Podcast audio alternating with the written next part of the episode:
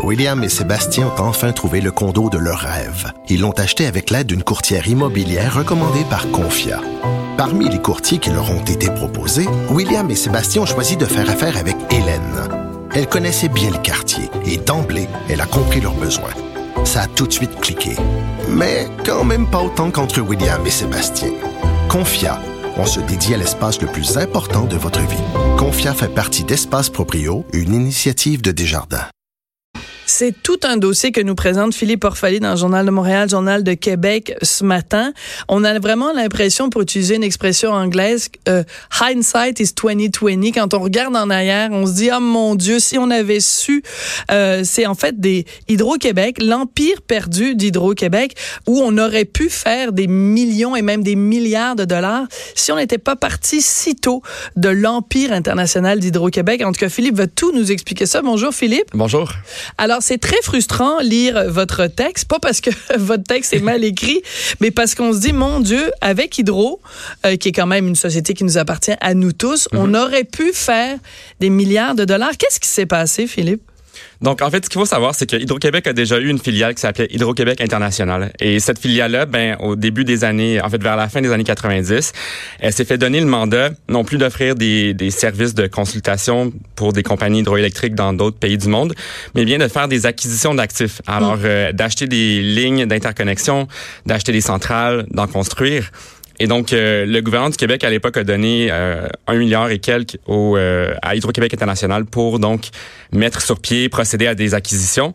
Ce qu'elle a fait, et puis avec, elle l'a fait avec énormément de succès, tellement que ça a même surpris plusieurs observateurs à l'interne de voir à quel point les choses allaient bien de ce côté-là.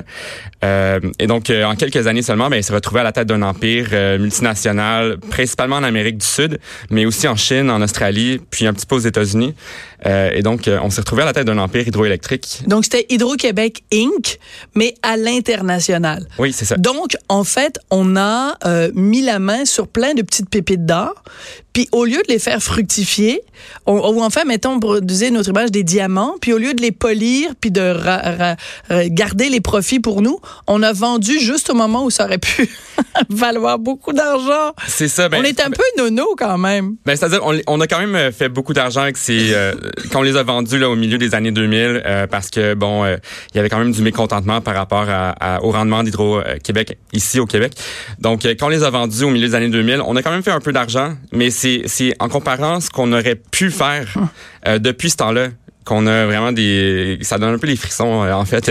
Ben, il y a quelques exemples. Donc ah la ligne Transelec. La ligne Transelec euh, ce qui se trouvait donc en Amérique latine au Chili. Donc on a fait l'exploitation et l'expansion de cette société nationale chilienne et donc en 2006 on l'a cédé pour 1,8 milliard de dollars.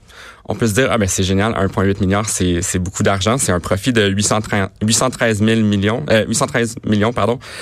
Euh, mais en fait, il faut savoir que cet actif-là, ben, il s'est apprécié de 334% entre 2000, euh, donc quand on en a fait l'achat, et puis euh, la plus récente transaction impliquant la vente de Transelec, euh, donc qui est l'an dernier, en 2018. Alors 334 de d'appréciation donc de l'avoir net des actionnaires.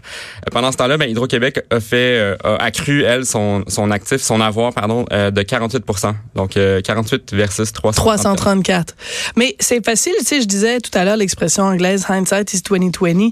C'est facile avec les yeux d'aujourd'hui de dire on aurait donc bien dû. Oui, tu sais, comme dans la chanson de Richard Desjardins. Sauf que à l'époque, il y avait, tu l'as dit, Philippe, il y avait de la pression sur les gens d'Hydro-Québec pour dire, ben là, arrangez-vous donc, concentrez-vous sur ce qui se passe au Québec plutôt que sur ce que vous faites à l'international. Mais c'était une vision à court terme au lieu d'avoir une vision à long, à long terme, en fait. Ben, c'est ce que Michel Clair, qui est l'ancien euh, PDG d'Hydro-Québec International, semble dire. Euh, donc lui, euh, on s'est parlé. En fait, il donne pas souvent d'entrevues sur Hydro-Québec International, euh, donc on a quand même beaucoup de chance d'avoir pu lui parler.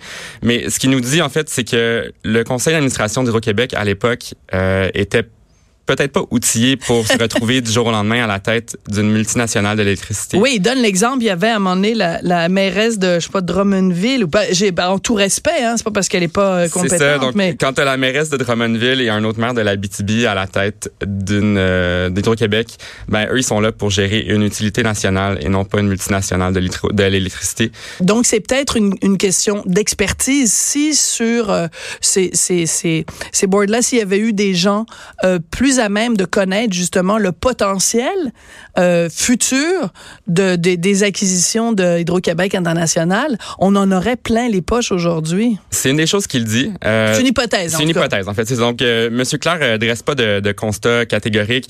Il dit qu'à l'époque, euh, on était vraiment bien positionné pour poursuivre cette expansion-là et qu'au lieu de le faire, ben, on a préféré faire un coup rapide d'argent. Euh, il faut dire que cet argent-là donc est quand même retourné aux Québécois. Mm-hmm. Et puis qu'à l'époque, il y avait quand même du mécontentement par rapport à Hydro-Québec. Euh, on voulait que euh, donc euh, Hydro-Québec se concentre sur ses actionnaires, donc le, le, public québécois. Il y avait aussi des hausses d'électricité à l'époque. Certaines personnes faisaient des liens entre l'expansion internationale puis la hausse d'électricité des citoyens. Donc tout un ensemble de, de, de circonstances. Puis il faut dire aussi qu'avec cet argent-là qu'ils ont empoché avec la vente des actifs, ben on a quand même construit les centrales ce qui par la suite nous ont permis d'exporter de l'électricité dans le nord-est des États-Unis, euh, un peu ailleurs au, au, Canada également. Oui, mais on n'a pas aussi investi dans des éoliennes ou des trucs qui n'ont pas été vraiment des grands, grands, grands succès? Oui, ben ça a été une des intentions, euh, donc euh, d'investir dans l'éolienne. Effectivement, la, la, filière éolienne n'a pas eu un énorme succès un au énorme Québec succès. pour l'instant. Mais c'est un petit peu comme si, mettons, je fais un parallèle avec l'immobilier. Dans l'immobilier, tu peux acheter une maison, tu la revends au bout d'un certain temps, puis tu dis, hey, wow, je suis super content, j'ai fait, mettons, euh, je l'ai acheté 200 000, je la revends 400 000, je fais 200 000 de profit. Ouais, oui. mais ta maison, aujourd'hui, en 2019, elle vaudrait, mettons, 3 millions de dollars. Tu t'en mords les doigts en disant, hi, tabarnouille, j'aurais mieux fait de garder ma maison. Oui, puis aussi, c'est un peu comme sur le marché immobilier, ça, tout dépend du contexte. Alors, mm. à l'époque, le contexte, euh, c'était vraiment un contexte où est-ce qu'il y avait pas énormément de joueurs qui étaient habilités à faire des acquisitions au niveau de l'hydroélectricité. Mm. Le Québec était vraiment un leader. Aujourd'hui, ben il y a plein de fonds d'investissement qui sont présents. Certains deviennent même des opérateurs. Euh, des fonds comme Brookfield, justement, qui a racheté la centrale Transelec à, à, à Hydro-Québec. Donc, le nombre de joueurs aujourd'hui, c'est multiplié mm -hmm. par des dizaines et des dizaines. Et il y a beaucoup, beaucoup de capitaux disponibles chez d'autres euh, types d'investisseurs qu'Hydro-Québec. Donc, L'avantage comparatif d'Hydro-Québec, c'est un petit peu amenuisé. Il y a quelques projets qui sont toujours considérés en ce moment, mais bon, Éric Martel, qui est le PDG d'Hydro-Québec, a dit en 2015 qu'il voulait se relancer dans la filière internationale. Il y a plusieurs projets qui ont été étudiés, sauf qu'il n'y a aucune acquisition qui ont été faites jusqu'à maintenant parce que justement ce contexte-là est différent.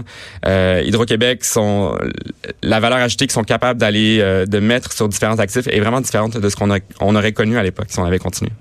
Euh, c'est un peu déprimant quand on, lit ça, surtout quand euh, on dit ben on serait aujourd'hui là si on n'avait pas fait ça, si on n'avait pas vendu trop tôt, en fait, on serait un leader mondial de l'hydroélectricité. Euh, quand tu parlé euh, à, à M. Claire, justement, euh, est-ce qu'il était amer? Est-ce qu'il était fâché? Est-ce qu'il est, c'était juste un constant en disant oui, on aurait pu, on l'a pas fait? Ou est-ce que parce que on est quand même passé à côté de milliards de dollars, là? Oui, alors j'ai parlé avec Luc Thibault, qui est aussi le gestionnaire de l'ancien gestionnaire de l'Amérique latine au Québec international. C'était un petit peu le bras droit mm -hmm. de M. Claire. Euh, on sent pas vraiment d'amertume chez les deux, mais c'est vraiment ce sentiment qu'on aurait pu faire tellement mieux. Mm. Donc, ça peut être un fiasco, la vente d'Hydro-Québec international, mais c'est vraiment une occasion ratée. Euh, et puis, je pense que c'est un peu ce que les deux, euh, euh, ce que les deux déplorent, en fait, aujourd'hui. Parce qu'il y a quand même une règle de base à la bourse, c'est t'achètes bas et tu vends haut. Alors là, on a acheté bas, on a vendu moyennement haut, mais si on avait entendu, on aurait vendu encore plus haut, puis on aurait vraiment empoché de l'argent. Et c'est nous tous collectivement qui, auriez, qui aurions été gagnants.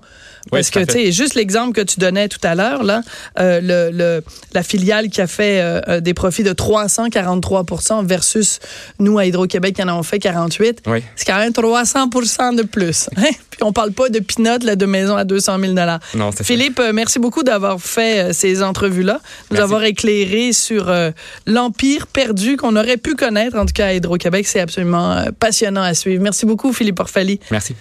Philippe, donc, qui est journaliste au Journal de Montréal, Journal de Québec. Après la pause, on va parler de Donald Trump. Il va faire euh, un discours aujourd'hui sur la liberté de religion, mais c'est un petit peu deux poids, deux mesures, son affaire. Écoutez ça après la pause.